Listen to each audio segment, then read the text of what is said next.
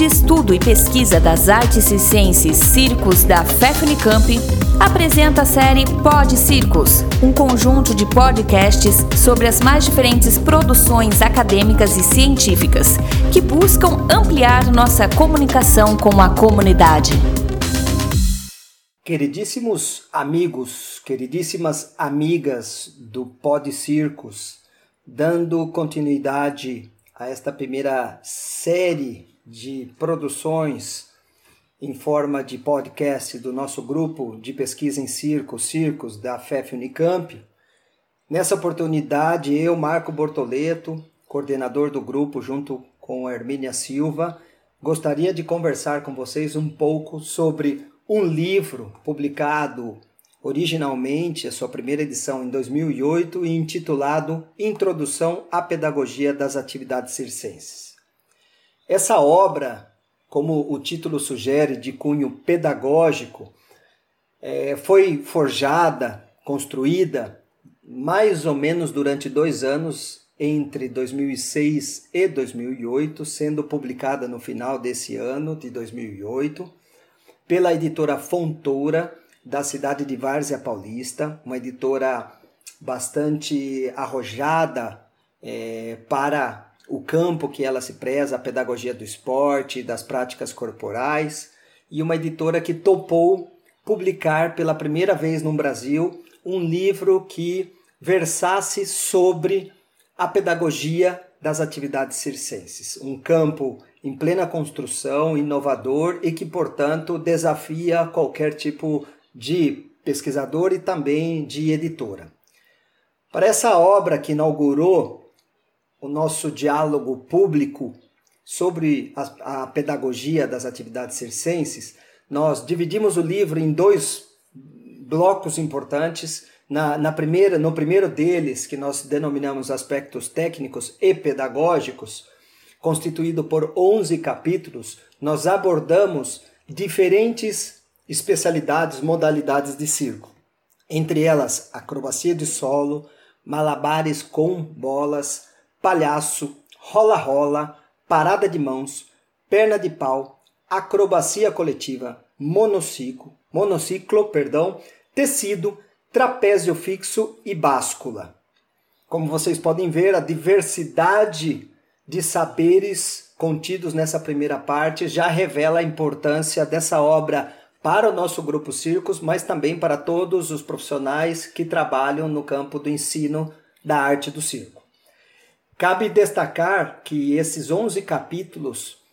trouxeram de forma introdutória uma primeira abordagem dessas modalidades, buscando explicar como elas se constituem,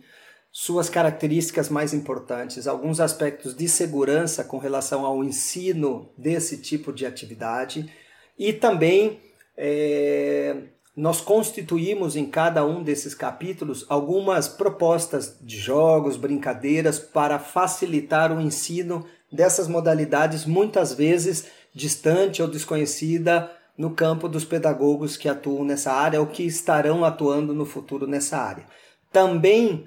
é, exercemos um pouco do nosso olhar contextual ou seja, convidamos diferentes especialistas nestas modalidades, muitos deles com décadas e décadas de experiência, para poderem contribuir a partir de suas opiniões experientes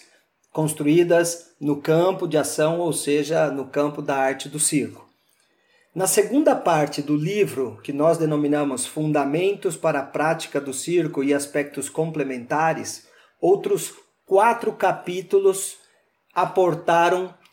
reflexões, ideias e também contribuições teóricas sobre o ato de ensinar circo. No primeiro deles, denominado Saberes Circenses, Ensino, Aprendizagem em Movimento e Transformações, falamos um pouco sobre a dinâmica histórica dessa ação de ensinar circo e como ela vem sendo construída no nosso país. Também falamos no capítulo 13 sobre aspectos de nutrição e circo, alguns elementos que permitem aos artistas de circo entenderem melhor como é essa ciência aplicada da nutrição pode ajudá-los. No capítulo 14, falamos um pouco sobre as relações do circo com a escola, a escola básica, inaugurando também algumas das reflexões que depois, na próxima, nos, nos dez próximos anos de pesquisa do circo, foram reveladores e fundamentais para a ação do nosso grupo de pesquisa. E por fim, no capítulo 15, apresentamos o que já era parte das nossas práticas pedagógicas, mas dessa vez nós as tornamos públicas, que diz respeito à construção de materiais para o ensino do circo.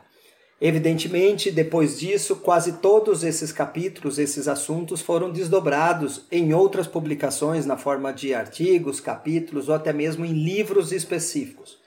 E ao final do livro, nós trazemos é, uma pequena biografia de todos os autores e colaboradores dessa obra coletiva, que são muitíssimos, também os artistas entrevistados e que subsidiaram o nosso trabalho. Os, os modelos que participaram das fotografias, das centenas de fotografias que ilustram esse livro e que também nos ajudaram a aprender como registrar por meio de fotografias, de imagens, a ação pedagógica, o ato do circo e como usá-las de maneira a facilitar a compreensão daquilo que nós gostaríamos de ensinar. E por fim, muitos agradecimentos, inclusive para a Funarte, por conta do prêmio Carequinha, que também subsidiou a publicação desse livro. De forma geral, essa foi a nossa primeira grande contribuição na forma de livro para a sociedade brasileira, um livro que vendeu todos os seus 3 mil exemplares, ou seja, uma tiragem bastante grande para um livro pedagógico, que se encontra esgotado, com bastante dificuldade para encontrar qualquer tipo de exemplar novo ou usado para compra e que em 2020, de forma consensual entre autores e coautores, inclusive entre eu, Marco Bortoleto, coordenador da obra, decidimos, em comum acordo também com a editora, abrir a obra virtualmente, online, disponibilizá-la gratuitamente para quem quiser então convidamos a todos que têm interesse em conhecer essas quase 300 páginas de livro, agora disponíveis no site Circo Conteúdo. Muito obrigado pela atenção, um grande abraço a todo mundo, fiquem em paz.